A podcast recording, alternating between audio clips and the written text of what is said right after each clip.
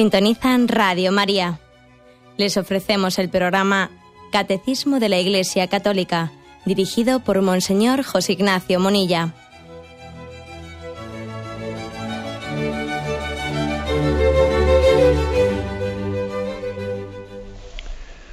Un cordial saludo a todos los oyentes de Radio María. Un día más, con la gracia del Señor, proseguimos el comentario del Catecismo de nuestra Madre la Iglesia.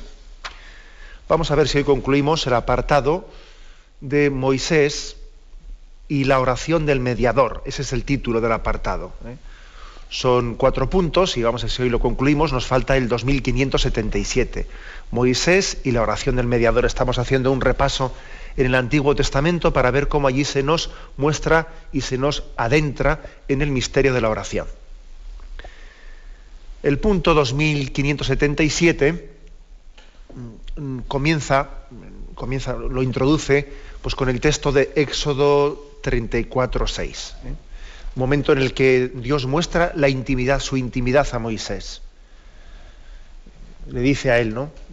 Dijo Yahvé a Moisés, labra, labra dos tablas de piedra como las primeras, sube donde mí al monte, yo escribiré en las tablas las palabras que había en las primeras tablas que rompiste. Dice, prepárate para subir mañana temprano al monte Sinaí. Allí en la cumbre del monte te presentarás ante mí, que nadie suba contigo, ni aparezca nadie en todo el monte.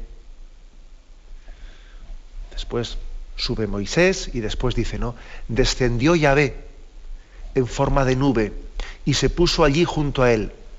Moisés invocó el nombre de Yahvé Yahvé pasó delante de él y exclamó, Yahvé, Yahvé, Dios misericordioso y clemente, lento a la cólera, rico en clemencia, que mantiene por, que mantiene su amor por millares, que perdona la iniquidad, la rebeldía y el pecado, pero no deja impunes a los pecadores. Bueno, es un, por lo tanto, un episodio con el que se introduce este punto un episodio de una gran experiencia profunda de Dios. ¿Mm? Dios le da en este momento a Moisés una profunda experiencia. Un detalle, un detalle, ¿por qué insiste tanto el texto en que súbete a la montaña temprano, tú solo, no vengas con nadie, no, que no aparezca nadie en todo el monte, incluso dice el versículo siguiente, que no haya ni oveja ni buey pastando en el monte, sube tú solo allí y estate conmigo. ¿Cómo entendemos este, este, enfatizar tanto este aspecto de vente solo aquí? ¿Lo entendemos como que los demás estorban? No. ¿eh? Yo creo que hay que entenderlo, este, este, enfatizar tanto la llamada de Yahvé a Moisés para que suba solo a lo alto del monte, no es porque los demás estorben. Es una llamada también a saber quedarnos solos para poder ponernos delante de Dios. Para entrar en la oración, no tenemos que tener miedo a la soledad. Y a veces somos un poco como los adolescentes, ¿eh? Como los adolescentes que nosotros lo solemos percibir enseguida que un adolescente es típico de su edad, que él se piense que él es libre, que hace sus propias elecciones, y sí, sí, madre mía, el adolescente está totalmente pendiente de qué hacen los demás para, eh, para eh, hacer él una cosa u otra cosa, y, dependiendo, dependiendo de cómo se vista en ese lugar, él se siente ridículo si no se viste así, y, claro, eh, pues es típico del adolescente tener una especie de tortículis, eh, espiritual, quiero decir que es, me estoy todo el rato mirando a los demás para ver si yo me siento bien o me siento mal, ¿no? Y solemos decir esto de los adolescentes, pero ojo, que, que todos somos un poco adolescentes en la vida espiritual, ¿eh? que nos cuesta mucho quedarnos solos, ¿eh? desprendernos de apoyaturas, de apoyaturas. Entonces, es importante esta llamada de Yahvé a Moisés, decir, sube aquí, pero sube solo. No, es no está enfatizando el individualismo, no, no van por ahí los tiros, sino que es una llamada a saber quedarse solo, a no estar pendiente de, eh, apegos, de, a mirar al Señor y no estar mirando derecha y izquierda continuamente, que nuestro punto de referencia tiene que ser el Señor. No tener miedo a quedarnos solos, desprendernos de lo que haya que desprenderse para tener un encuentro tú a tú con el Señor. ¿Mm? Y después de haberle pedido esto, porque solamente quien se desprende ¿eh? de todo puede encontrarse con el Señor, Es que de lo contrario uno no termina de encontrarse con él nunca, porque va cargado con sus cosas a la oración. Y claro, ¿cómo se va a encontrar con el Señor si está ahí con las manos sujetando todas las cosas? ¿Eh? No, no tiene las manos libres. Después que le ha pedido esta soledad, ¿eh? este desprendimiento, esta pobreza de espíritu, solo los pobres de espíritu son capaces de encontrarse con el misterio de Dios. Por las nadas vamos al todo. Es la famosa doctrina también de San Juan de la Cruz. Por el camino de la nada vamos al todo. Si no te desprendes de tantas cosas, no te encuentras con Dios. Bueno, después que le llama así, hay una, una teofanía, ¿no? Dios desciende, Yahvé desciende en forma de nube ante Moisés y pasa delante de él, dice, ¿eh? pasa delante de él. En ese momento eh, hay, mm, hay una exclamación impresionante, ¿no? Moisés invoca, invoca en ese momento, según Yahvé está pasando delante, delante suyo, ¿no? Yahvé, Yahvé, Dios misericordioso, compasivo y misericordioso, lento a la cólera y rico en clemencia. Está teniendo una profunda experiencia de Dios. O sea, Dios le conduce a tener una profunda experiencia. Fijaros que aquí estamos dando un salto. Se está pasando Moisés está pasando de haber conocido el nombre, el nombre de Dios, porque en un primer momento a Moisés le ha sido revelado, descálzate, cuando están esas zarzas ardiendo, ¿no? Descálzate, te voy a revelar mi nombre. Yo soy Yahvé. Yo soy el que, el que soy. El nombre, el nombre de Dios se le revela de esa manera, ¿no? Y parece que el nombre de Dios es ese, es ser, soy el que soy. Dios es el ser por esencia y los demás participamos de la, de, la verdad y, de la esencia de Dios. ¿no? Pero ahora se da un paso más. Primero se le había revelado el nombre y ahora ya se le comienza a revelar el retrato de Dios, el retrato que se esconde detrás de ese nombre. Se está ya como eh, eh, adentrándose en su ser. Y si el nombre de Dios era Dios es, la esencia de Dios es Dios es amor. Yahvé significa Dios es el que es. Y, la esencia de Dios es el amor, Dios es amor. Por eso en ese momento cuando Yahvé pasa delante de Moisés, dice Dios compasivo y misericordioso, lento a la cólera, rico en clemencia. Vamos pues, fijaros bien, profundizando eh, en qué es la oración, vamos profundizando en ella. Bueno, pues bien, Dicho esto, ¿no? dice el catecismo, de esta intimidad con el Dios fiel, lento a la ira y rico en clemencia, rico en amor, Moisés ha sacado la fuerza y la tenacidad de su intercesión. Bueno, pues Moisés ha sacado de aquí, de esta experiencia profunda, como se dice popularmente, ¿no? Él carga las pilas. ¿eh? De esta experiencia profunda saca su fuerza y su tenacidad. ¿eh? Bueno, pues esto es muy importante. Ayer dijimos algo, pero yo creo que merece la pena que lo rematemos, porque es propio de la condición humana el ilusionarse y luego cansarse. Es muy propio. Esto es típico en nosotros, ¿no? Me ilusiono y nada, y lo dejo todo a medias. La diferencia entre los apóstoles que agradan a Dios y los que no le agradan no es que los primeros tienen mucho éxito y los segundos no tienen éxito. No, eso no es verdad. Esa no es la diferencia. La diferencia más bien eh, entre los apóstoles que agradan a Dios y los que no le agradan es otra.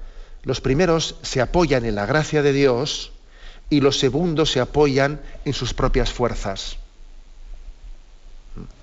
Y entonces, claro, los que se apoyan en sus propias fuerzas, les ocurre inexorablemente les ocurre que en cuanto tienen un fracaso, eh, abandonan, abandonan al primer fracaso, o al segundo, al tercero, ¿no? En cuanto que ya no ven perspectivas, nada, abandonan, porque se apoyan en su carne y en su sangre, se apoyan en sus fuerzas, tienen una decepción, una autodecepción, ¿no? No tienen ellos celo apostólico, lo que tienen es amor propio, que es distinto. Sin embargo, eh, aquellos testigos de Dios que, le agradan a Dios, ¿no? Son aquellos que, incluso cuando fracasan eh, en sus, pues en sus eh, iniciativas apostólicas, cuando fracasan, sí, sufren, pero sufren no por amor propio, sino que sufren por Cristo. Sufren porque el amor de Cristo no es amado. Pero no se sienten autodecepcionados. Mira cómo he fracasado, mira. eso es mirarse a uno a sí mismo. ¿eh? Y entonces del fracaso no, no, no llevan al abandono, sino del fracaso lo que llevan es a la reparación. A la reparación. El auténtico apóstol es el que lleva del fracaso a la reparación y a la oración de intercesión y todavía a ser más fiel y a suplicar más. En esto se nota enseguida, ¿eh? en esto se nota enseguida. Por eso dice aquí que Moisés, de su experiencia, sacaba fuerza y tenacidad. Si no, de la experiencia de Dios. De lo contrario, se hubiese hartado y lo hubiese dejado todo a medias, vamos, pues eh, enseguida. ¿eh? Cuando hubiese aguantado los 40 años por el desierto, aguantando un pueblo que no hacía más que quejarse, etcétera, se hubiese hartado enseguida. Es que sería lo normal, ¿eh? lo normal. Por lo tanto, esto es muy importante, esta característica para que nosotros los cristianos aprendamos de Moisés de, dónde bebemos, o sea, de, dónde bebo, ¿eh? para tener fuerza y tenacidad. ¿De dónde bebo? Bebo de la experiencia de Dios, de que Dios es fiel, independientemente de, eh, nuestras eh, compensaciones, que a veces pues, pues, recibimos no compensaciones o a veces recibimos desprecios. Dicho de otra forma, ¿no? la famosa expresión de la Madre Teresa de Calcuta, ¿eh? que decía ella, a mí Dios no me ha pedido que tenga éxito, a mí Dios me ha pedido que sea fiel. Esa frase de la Madre Teresa a mí me ha hecho pensar mucho en mi vida. A mí Dios no me ha pedido que tenga éxito, me ha pedido que sea, que sea fiel. Yo me tengo que olvidar, me tengo que olvidar de si tengo éxito o no tengo éxito. ¿Eh? No. Moisés durante mucho tiempo en su vida pues no tuvo éxito. ¿eh? Y si hubiese cargado las pilas él de, no sé, de, los frutos que obtenía, pues se hubiese cansado, le hubiese dejado todas medias, ¿no? Pero a mí Dios no me pide que tenga éxito, me pide que sea fiel. Porque cuando uno se preocupa de su éxito, ¿qué ocurre? Que no es fiel. Si uno se preocupa de su éxito, no es fiel. Y además, fijaros, al final tampoco tiene éxito. Esto suele ser, es paradójico, ¿no? Esto, me recuerda a aquella famosa frase de Winston Churchill, no sé si la recordáis, una frase de Churchill que la pronunció en aquel contexto de un pacto antes de estallar la Segunda Guerra Mundial, un pacto que se hizo con Hitler, que fue, pues, se llamó el apaciguamiento de Múnich, pues eh, fue un pacto pues, que eh, se cedió en lo que no se tenía que haber cedido a Hitler por intentar evitar la guerra. Muchos países europeos cedieron, bueno, pues con una cobardía tremenda, cosas que estaba pidiendo Hitler que eran, vamos, eh, totalmente injustas, ¿no? Y entonces allí Churchill pronunció una famosa frase que decía: por evitar la guerra habéis preferido el deshonor. Pues bien, ya tenéis el deshonor después tendréis también la guerra. ¿eh? Bueno, pues me, recuerda, me recuerda esto, ¿no? Perdón que me he ido por, eh, vamos, vamos, por las ramas, pero me recuerda que cuando, cuando nosotros buscamos el éxito, en vez de la fidelidad, curiosamente, al final ni somos fieles ni tenemos éxito, ni una cosa ni la otra, ¿no? En resumen, aquí lo que nos quiere enseñar el catecismo. Eh, Moisés, Moisés saca de su saca, perdón la expresión, ¿no? O sea, sí, saca de ella, extrae ¿eh? de la intimidad que tiene con Yahvé, del encuentro y la experiencia profunda que tiene con él, de ella extrae, de ella saca, en ella fundamenta su fuerza y su tenacidad. Esta es una gran lección para la vida espiritual. ¿eh? De, la fidelidad de Dios, de su amor, ¿eh? extraemos ¿no? fuerza para la perseverancia. Tenemos un momento de reflexión y continuamos enseguida.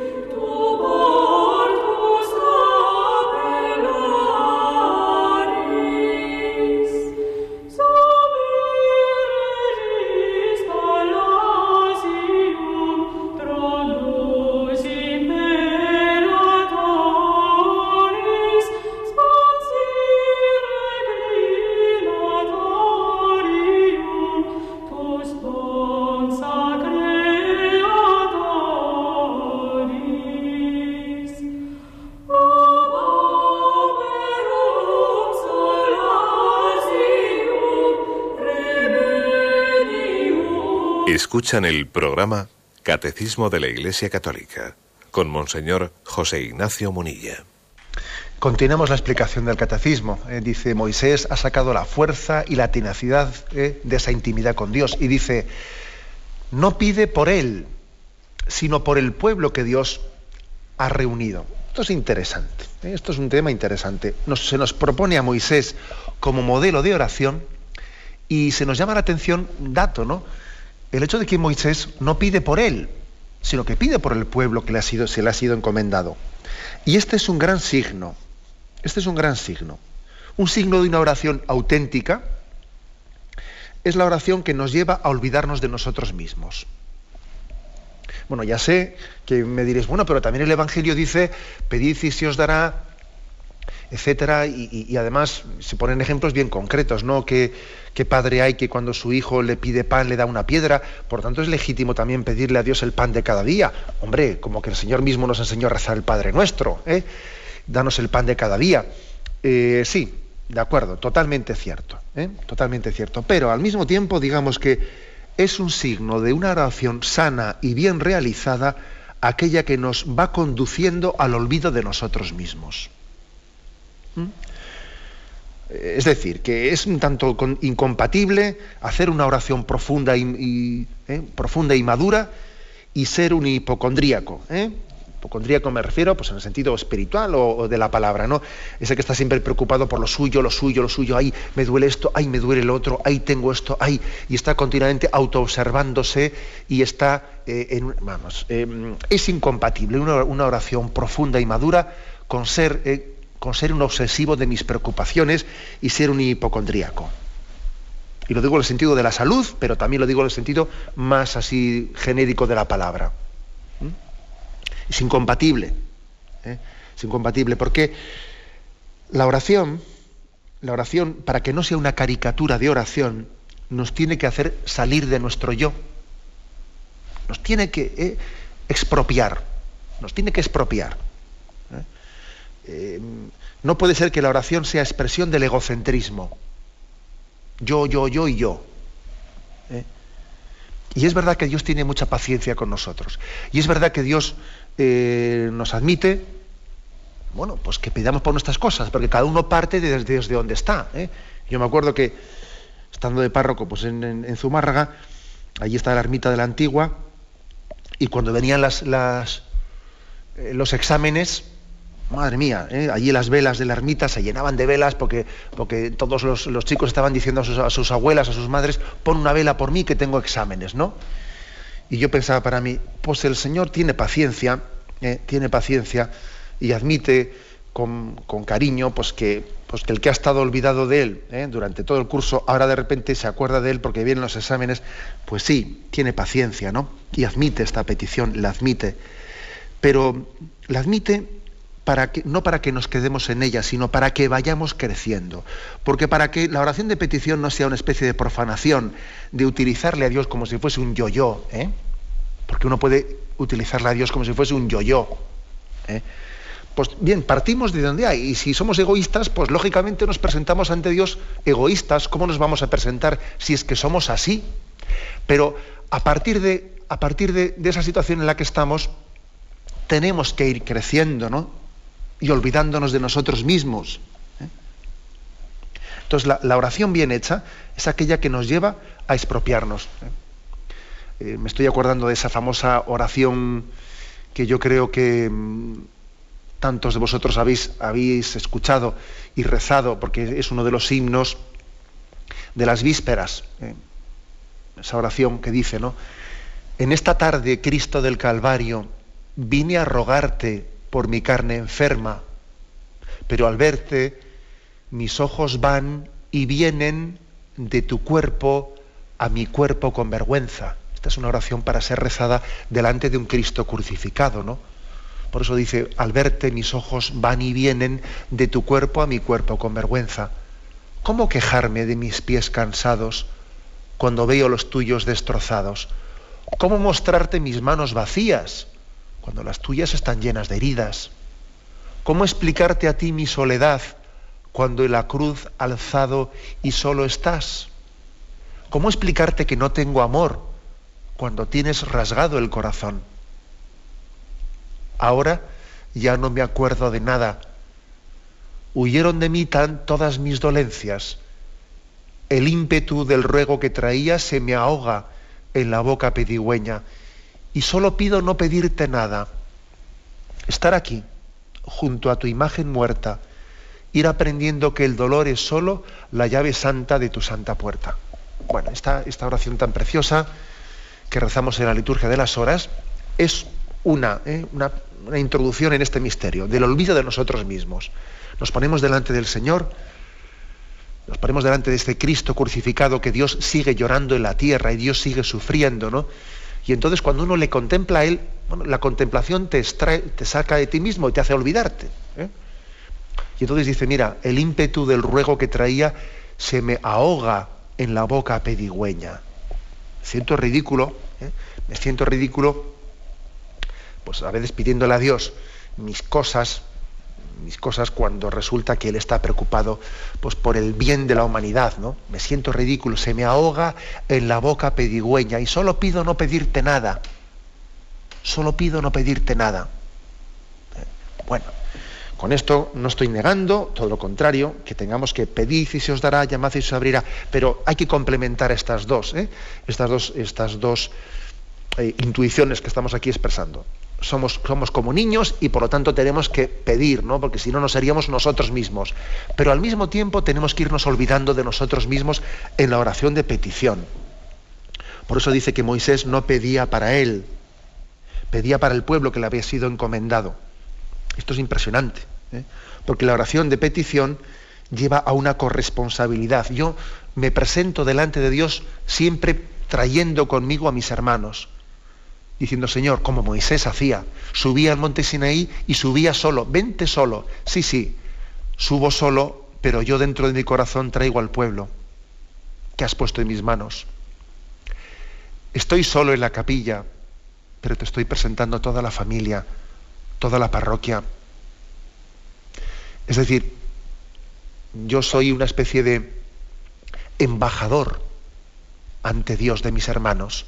Y esto, esto es así, esto forma parte de la oración.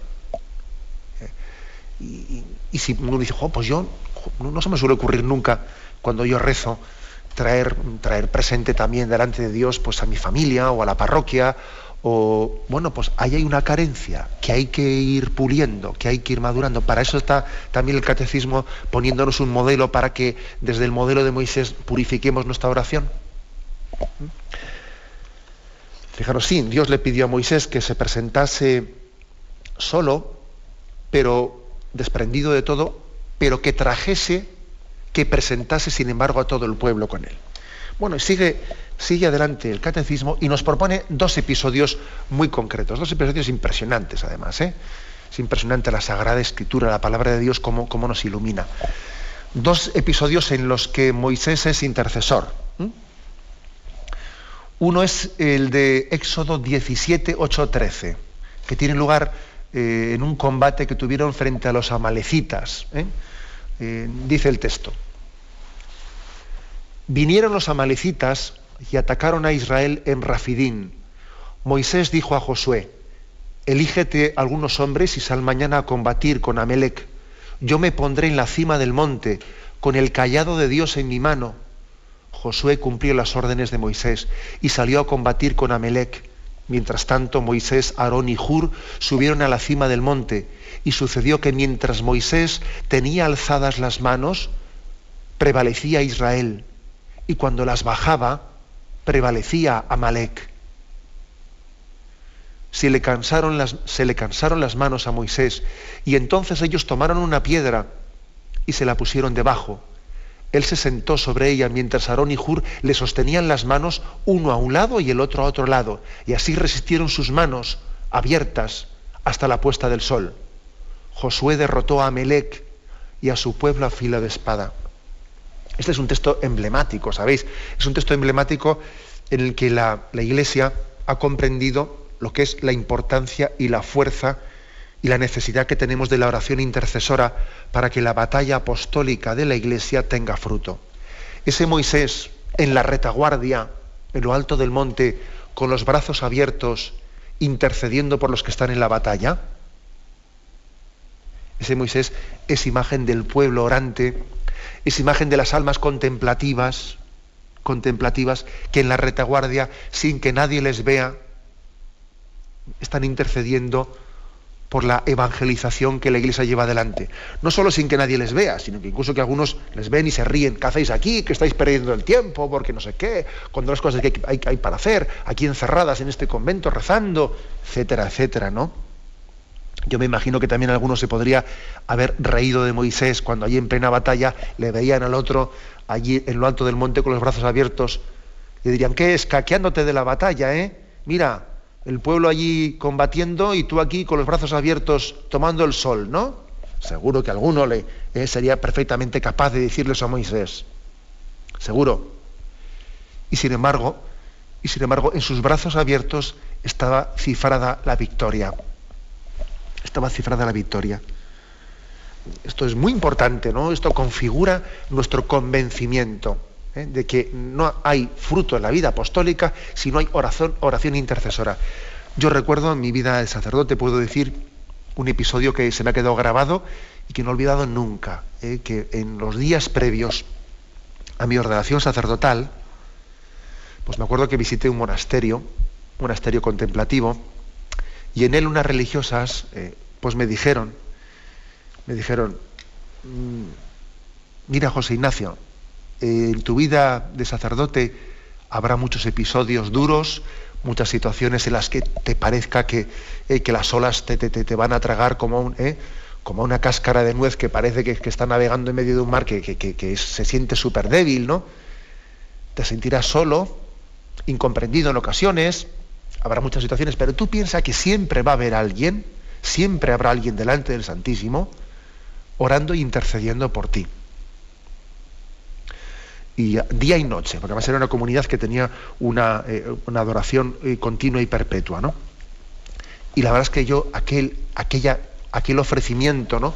de los brazos abiertos como Moisés, intercediendo por el fruto de tu vida apostólica, no lo he olvidado nunca. No lo he olvidado nunca. Y especialmente en momentos complicados. No lo he olvidado nunca. Bueno, pues esto mismo ocurre en, en la vida de todos los cristianos, todos. Porque a veces a veces eso ocurre siendo nosotros conscientes o siendo inconscientes, porque esa oración no solo es beneficiosa para aquel que sabe que están rezando por él, sino que esa oración también es beneficiosa para muchos que no se enteran. Porque Dios hace salir el sol para los que se lo agradecen o para los que no se lo agradecen. ¿Eh? Y uno está en un valle y dice, mira qué verde está todo, mira qué, qué fértil es este valle y pocos son los que levantan sus ojos a las cumbres de los montes y, se dan cuenta de que allí está nevado y que gracias a la nieve que está ahí, ahí arriba, silenciosa, aquí abajo se va derritiendo la nieve y llega el agua y el valle está así de fértil. Y muchos miran a las remolachas viendo cómo crecen, pero no se les ocurre mirar a lo alto y ven que hay una nieve allá en lo alto, que es de la que viene esta fecundidad y esta fertilidad. ¿eh? Eh, luego, este es un texto emblemático. Otro más, aunque sea brevemente, el segundo que nos ofrece el Catecismo, libro de los números 12, 13, 14. También es otro pasaje eh, impresionante porque resulta que en este pasaje había habido unas críticas de Aarón y de una tal María, le habían criticado, criticado a Moisés. Y entonces Yahvé, Yahvé se enfada, ¿eh? Yahvé se enfada y les dice, ¿cómo habéis, os habéis atrevido a criticar a Moisés, mi siervo? ¿Eh? Se enfada. Entonces estalla la cólera de Dios. Y dice, al apartarse la nube de la tienda, María se encontró cubierta de lepra, toda ella blanca como la nieve. Fue como un castigo de Dios por, porque le habían criticado a Moisés. ¿no? Quien le había criticado a esa tal María aparece, amanece cubierta de lepra. Aarón, que también le había criticado, ¿no? Aarón miró a María, la vio cubierta de lepra y asustado Aarón va ante Moisés y le dice, ay Señor mío, no nos tengas en cuenta este pecado que neciamente hemos cometido, te ruego no quede, no quede ella como el aborto, que al salir del vientre de su madre nace ya medio consumido, o sea, le pide por ella, ¿no? Entonces Moisés va ante Dios y le dice, te ruego, oh Dios, que la sanes. ¿Mm? Fijaros, ¿eh? fijaros esto. O sea, es decir, Yahvé le había mandado un castigo porque le habían criticado a Moisés, pero Moisés intercede ante Dios diciendo, mm, Señor, quítale ese castigo, ¿no? Y el Señor respondía a Moisés, si su padre la hubiera escupido en el rostro, ¿no cargaría con su vergüenza durante siete días? ¿Eh? fijaros, sé que Yahvé es como si dijese, mira, eh, se lo merece porque, porque ha sido eh, pues, una desagradecida, etcétera, ¿no? y le dice, pues que permanezca siete días fuera del campamento y después se reintegrará, ya, ya la sanaré y se reintegrará a la comunidad. Permaneció María esos siete días fuera del campamento y el pueblo no prosiguió su marcha hasta que María volvió con ellos. Seguidamente el pueblo partió. ¿Mm? Mm, ¿Qué me llama la atención ¿no? de, este, de este texto? Me llama la atención ver cómo, aunque el castigo había sido para defenderle a Moisés, Moisés pide que le levanten el castigo inmediatamente. ¿Eh? Nosotros hubiésemos dicho, muy bien, me han criticado, te doy gracias, Dios mío, porque les has castigado. Y Moisés, no, no, no, no, Señor, levántales ese castigo, intercede por ellos, ¿no? Y es más, se quedaron paralizados el campamento durante siete días, lo que llevan nómadas, ¿no? Por, caminando por el desierto, paralizaron siete días la marcha en el desierto hasta que María sanó y curó y cuando yo ya le curó, le levantó ese castigo, continuaron la marcha. Es curioso, ¿no? Es decir, Moisés no quiere dar por perdido a nadie. Esto no es como eh, pues ese, eh, ese, rebaño en el que cuando pues una res, eh, una res está ya enferma, la abandonan y continúan todo el resto de los animales no salvajes, ¿no? Al que ya es viejo lo abandonan. No, no, Moisés no abandona a nadie. Si está enferma de lepra, intercedo por ella para que se cura y nos paramos todos y hasta que se reincorpore. Cuando se reincorpore, tiramos para adelante. Aquí no damos por perdido a nadie. Señor, yo quiero presentarme ante ti con la familia completa e intercedo por todos. Incluso intercedo por el que me ha estado criticando a mí, por el que por, aquel que, no comprende esa paternidad, por aquel que tiene celos hacia mí, que me entiende mal, intercedo por él también. Y Señor, y te pido que tú también le sanes, le sanes de su lepra. Tenemos un momento de intercesión y continuamos.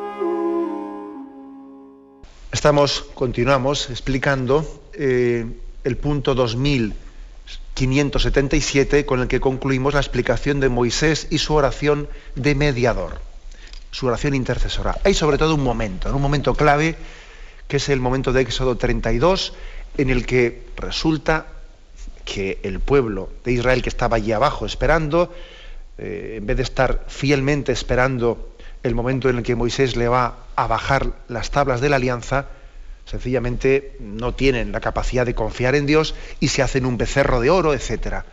Es un momento clave, dramático, en el que Dios, ya ve, se enciende su cólera, estamos hablando en términos, ¿eh? luego lo diremos, ¿no? Estamos hablando en términos también un poco antropomórficos, como se dice, ¿no? Es hablar de Dios en términos también humanos, pero es que necesitamos hablar de él de alguna manera y nos agarramos a, los propios términos que la Sagrada Escritura utiliza para intentar adentrarnos en el misterio de Dios.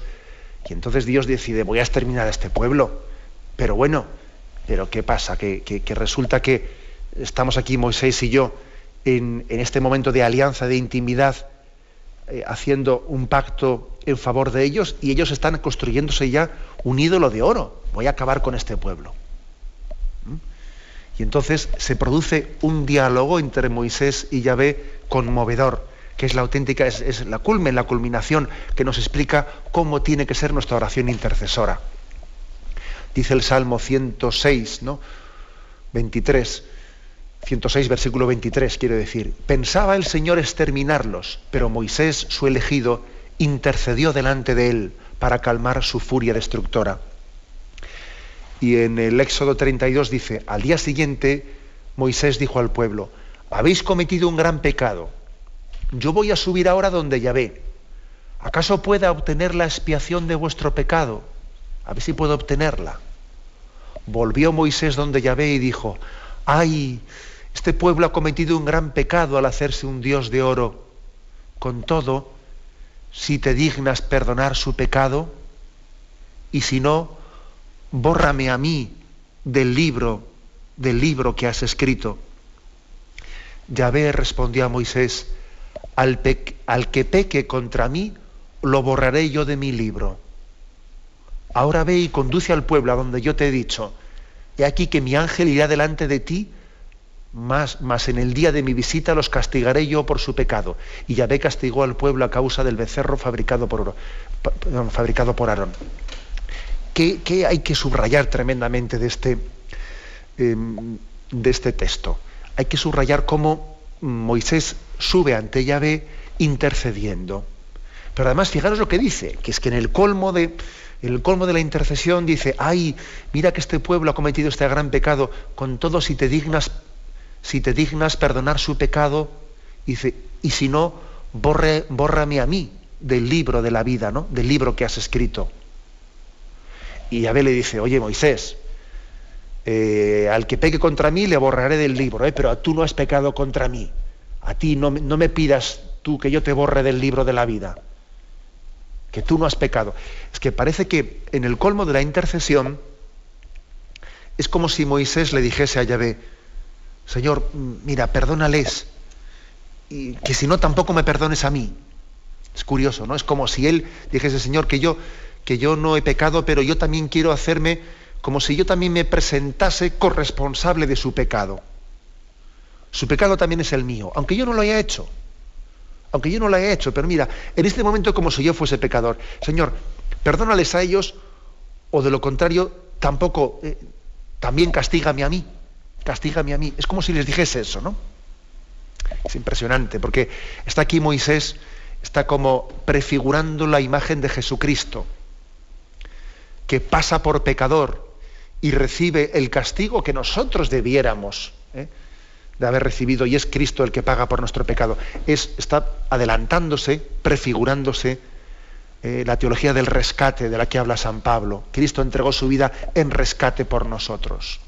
Bien, esto hay que entenderlo. Sabemos que es un lenguaje metafórico, ojo, pero un lenguaje metafórico pero real. ¿eh? O sea, que está expresando una, una, realidad, ¿no? la de la intercesión de, Cristo ante el Padre por nuestra salvación la de la intercesión de Moisés ante el Padre. Y entonces, claro, le conmueve a Yahvé, le conmueve a Yahvé que Moisés eh, le hable en esos términos. Le dice, bueno, bueno, al que peque contra mí lo borraré del libro, pero tú no has pecado, ¿eh? Y entonces Yahvé escucha la oración de Moisés, la escucha, y sí, le envía un castigo al pueblo por haber pecado de esa manera, pero le perdona. Es un castigo sanador, es un castigo purificador, pero la intercesión de Yahvé perdón, la intercesión de Moisés ante Yahvé ha obtenido su, ¿eh? el, fin que perseguía. Por eso dice aquí el catecismo, ¿eh? dice, es sobre todo después de la apostasía del pueblo, cuando se mantiene en la brecha Moisés ante Dios para salvar a su pueblo. Los argumentos de su oración, la intercesión es una especie de combate misterioso, inspirarán la audacia de los grandes orantes, tanto del pueblo judío como de la iglesia, Dios es amor, por tanto es justo y fiel, no puede contradecirse, debe de acordarse de sus acciones maravillosas, su gloria está en juego, no puede abandonar al pueblo que lleva su nombre. Es como si hubiese un combate misterioso, ¿no? En el que Moisés combate ante Yahvé, es como Jacob, que pasa toda la noche luchando ¿no? con aquel ser misterioso, está combatiendo para obtener misericordia. Que como he dicho en algún programa anterior, es una forma de hablar, porque, ah, porque Dios es mucho, Dios es infinitamente más misericordioso que Moisés. Luego no se trata de decir, a ver si me convences para que sea misericordioso. Pero sí, Dios, Dios quiere que nosotros eh, estemos como arrancándole a Dios la misericordia, que es una manera de hablar, ¿no? Es una manera de hablar. Pero Dios quiere que sea así, que tengamos como esta, e, esta súplica de misericordia, aunque Él estaba deseando dárnosla. ¿eh? Quiere que tengamos esta súplica de misericordia para caer en cuenta de que es gratuito, de que es un don de su gracia. Él está deseando que, nos, que se la pidamos, pero hay que pedírsela. De la contrario no la recibimos bien, no la acogemos. Es que la misericordia solamente se puede acoger cuando, cuando somos conscientes de que es gratuita, si no, no se acoge, si no es rechazada. Esto me recuerda a mí ese pasaje de los discípulos de Maús, que llegados a la aldea, Jesús hizo ademán, ademán de seguir adelante. Pero nosotros le dijeron, quédate con nosotros porque atardece y el día va de caída. Hombre, si Jesús estaba deseando quedarse, lo que quería es que se lo pidiesen, porque él no quería entrar si no era fruto de, una petición libre de ellos. Así pasa también con la misericordia de Dios. Dios está deseando dárnosla, pero, pero es necesario que se la pidamos, que tengamos conciencia de que la necesitamos. Señor, misericordia. Jesús, misericordia. Jesús, misericordia. ¿Mm? Este es el misterio. Y, y partiendo de este concepto, ¿cuántas almas ha habido que incluso ante Dios han ofrecido sus vidas?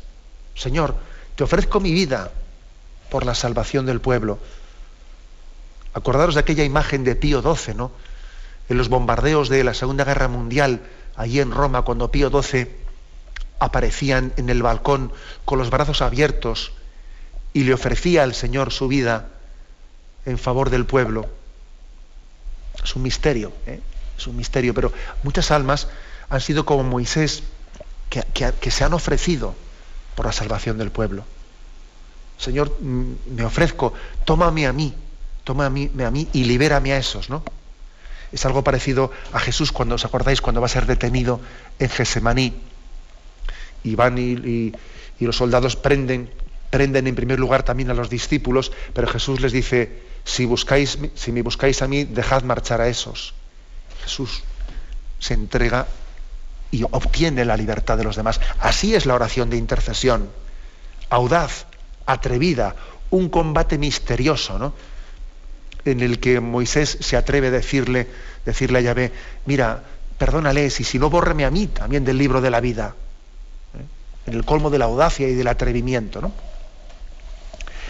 En resumen, ¿eh? que nosotros cuando, cuando rezamos estamos presentándole a Dios toda la humanidad,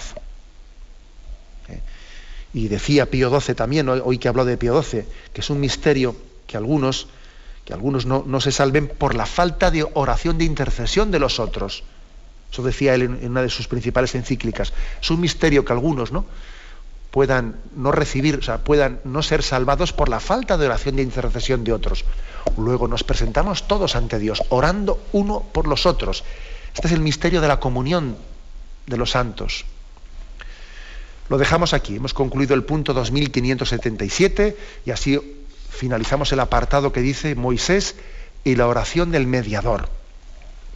Damos paso a la intervención de los oyentes.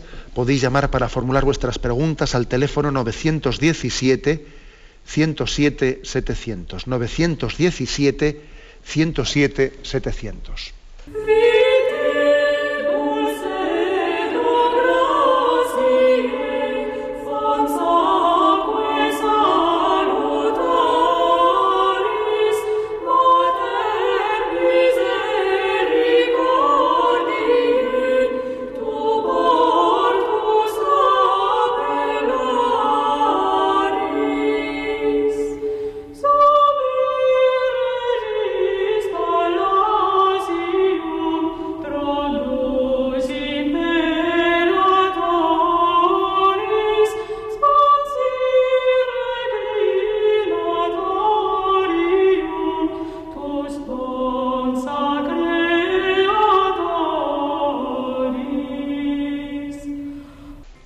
Sí, buenos días, ¿con quién hablamos?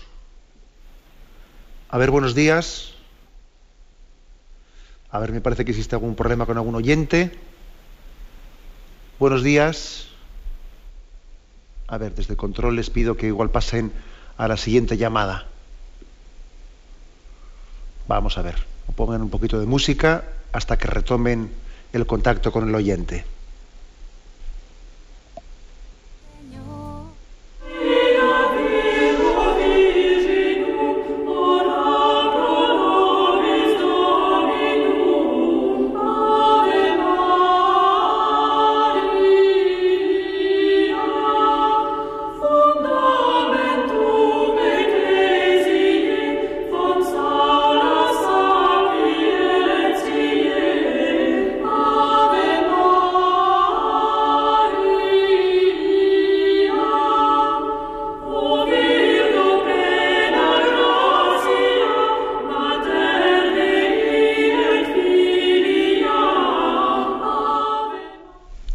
Días, ¿con quién hablamos? Hola, buenos días, desde Zaragoza. Adelante, le escuchamos. Mire, le escucho, le voy, le voy, pregunto. Mire, mm, le voy a, preguntar que, por ejemplo, yo desde la misericordia de Dios y del amor de Dios, en que entiendo muy bien desde el amor, la misericordia, pero el dolor, desde el dolor no entiendo muy bien, eh, por ejemplo, Cristo murió por todos nosotros, derramó su sangre y desde luego el, la enorme calvario que tuvo por todos nosotros. Pero ¿por qué después nosotros eh, tenemos que tener, para llegar a Dios tenemos que pasar por las cruces? No, no lo sé si es es muy sencilla, a lo mejor muy mi pregunta, pero es que yo muchas veces digo, yo tengo hijos y no querría que pasase ningún dolor, porque los amo tanto y comprendo que Dios los ama tanto, pero ¿por qué ese dolor? Y sobre todo a criaturas pequeñitas. Todo eso es mi pregunta, perdone. De acuerdo, pues la verdad es que su pregunta es muy, eh, muy humana, ¿no? Muy humana. Mire, lo primero, hay cosas que nosotros no podemos tener una respuesta. ¿Por qué el Señor llevó adelante la redención a través de la cruz? Dios podía haber redimido la humanidad sin derramamiento de sangre, sin que se derramase una, gota de la sangre de su hijo. Podía haberlo hecho, porque Dios es todopoderoso y Dios tiene muchos caminos para poder hacerlo, pero eligió el camino de la cruz. Yo creo que, claro, que estamos aquí, caemos en cuenta de que, por una parte, el misterio de la cruz revela el drama, el pecado, la rebelión del hombre ante Dios no es ninguna broma, no es ninguna broma, es algo gravísimo, es lo más grave que ha podido ocurrir nunca, ¿no? Y por lo tanto la forma en la que fuimos redimidos nos descubre el drama. Es que de lo contrario no nos daríamos cuenta ¿no? de la gravedad de lo que supone la rebelión del hombre ante Dios. Y al mismo tiempo hay que decir que en, la cruz, en el dolor, en el sufrimiento, hay también una purificación, una purificación del hombre. Eh, usted dice, no, a mí me gustaría que mis hijos amasen a Dios, pero que nadie sufriese, ¿no? Que mis hijos no, tuviesen ningún sufrimiento en la vida. Sí, sabe lo que pasa, pero eh, sus hijos, como todos, ¿no? Como yo y como usted, también sufriendo aprendemos a obedecer y nuestro amor se purifica. Igual que también la, plata y el oro eh, son acrisolados al fuego, también nosotros nos purificamos de tantas cosas. Es decir, el sufrimiento autentifica autentifica el amor. Hay que decir que nosotros en nuestra condición actual, sin sufrimiento, el amor suele ser ambiguo. Si alguien, si alguien le envía a usted ¿no? pues un, ramo de flores, usted puede decir, hombre, bien, ¿qué intenciones tiene esa persona con usted? Bueno, no lo sé, vamos a ver, ¿no? De momento le ha mandado un ramo de flores, luego ya veremos a ver qué hay detrás. Pero sin embargo, si alguien a usted no le manda un ramo de flores, ¿no? sino que alguien es capaz de sufrir por usted y entregar su vida por usted, entonces usted ya no puede dudar de ese amor.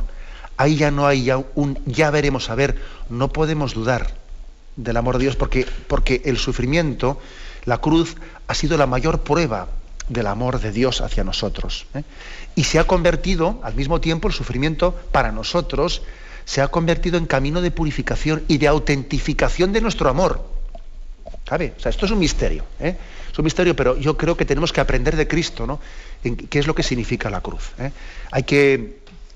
Toda madre tiene que superar, ¿eh? a imagen de la, de la madre de los macabeos, tiene que superar del amor carnal hacia sus hijos, tiene que llegar al amor espiritual hacia sus hijos, ¿no? Que le importe más el bien espiritual de sus hijos que su bienestar que su bienestar. Hay que ir superando el amor carnal, aunque lógicamente es todo un proceso de la vida, ¿no? Señor, yo prefiero ¿no? el bien espiritual de mis hijos, su santidad, que su bienestar. Bueno. Adelante, hemos pasado a un siguiente oyente. Buenos a ver, días. Sí, adelante. Eh, a ver, yo, ¿verdad? Sí, escuchamos. Adoración. Adelante. Eh, mire, Padre Ignacio, o el Señor. Sí, es lo mismo. Dos cosas.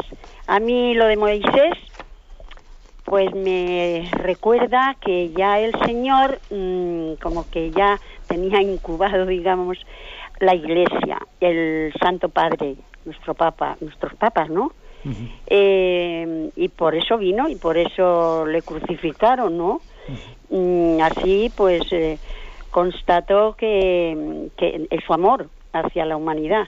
Eh, a mí el, esto de la cruz, mm, pues mm, yo no digo que me libera y que me gusta, pero sí que me educa. A mí me ha pasado una cosa que esta mañana lloraba. Ayer ingresé, ingresamos a mi marido en una residencia y, y tres días antes tiré yo la, la dentadura postiza de arriba y, y, y bueno, me está purificando y digo, ve, eh, son mis debilidades, lo humano mío, ¿no?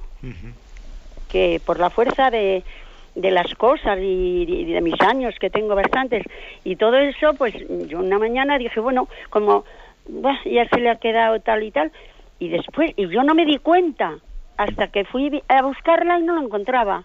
Pues no vea usted el pues el sufrimiento que tengo, pero digo, así, esto esto a mí me, me educa, Me ¿no? purifica. Me purifica, Sí, sí, sí, sí. todo eso que ha dicho usted, de verdad que lo siento yo cuando pues cuando cometo faltas, claro.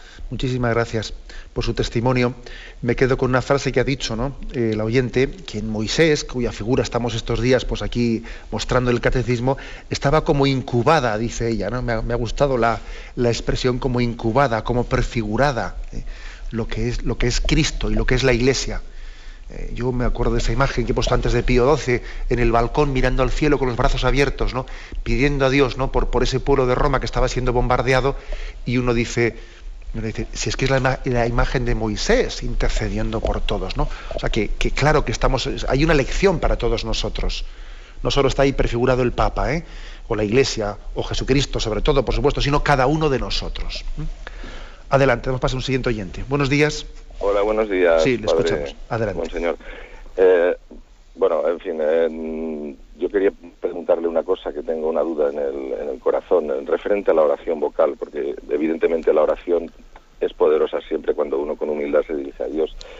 Y es que no acabo de entender cómo eh, hay eh, eh, en la oración vocal ciertas palabras que han sido sustituidas o cambiadas y a mi entender, desde mi poco conocimiento, pues claro, cambia el, el sentido de la frase, ¿no? Por ejemplo, en el Padre Nuestro, el deudores por eh, eh, nuestros Nuestras eh, ofensas. las ofensas. En el Magnificat, el poderoso ha hecho obras grandes en mí, eh, pues eh, por mí.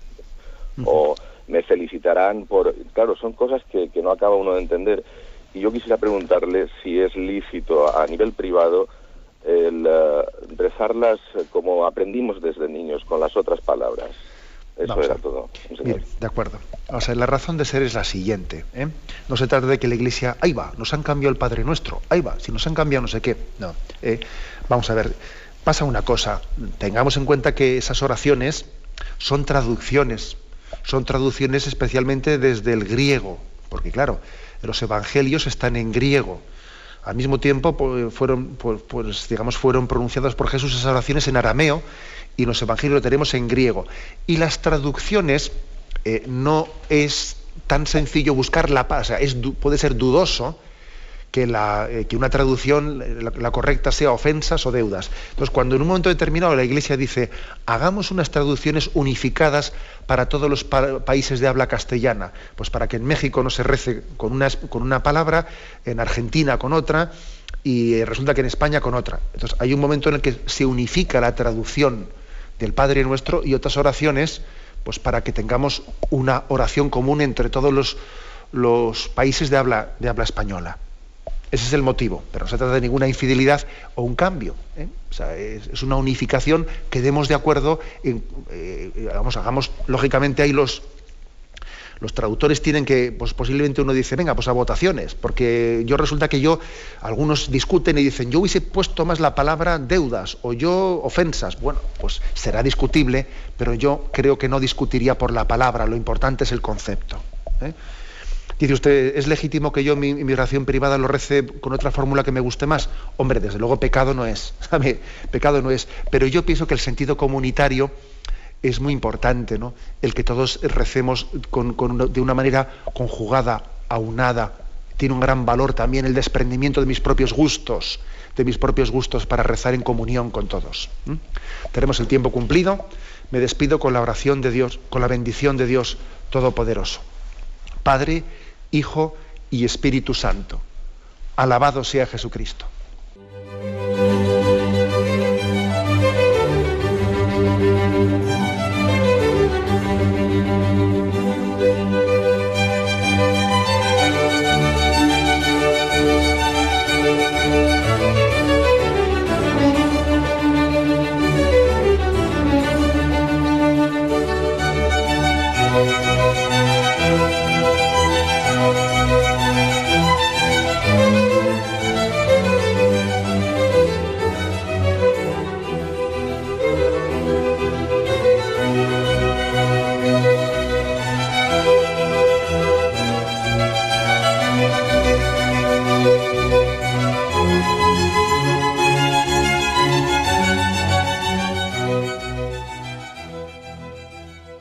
Les hemos ofrecido el programa Catecismo de la Iglesia Católica, dirigido por Monseñor José Ignacio Monilla.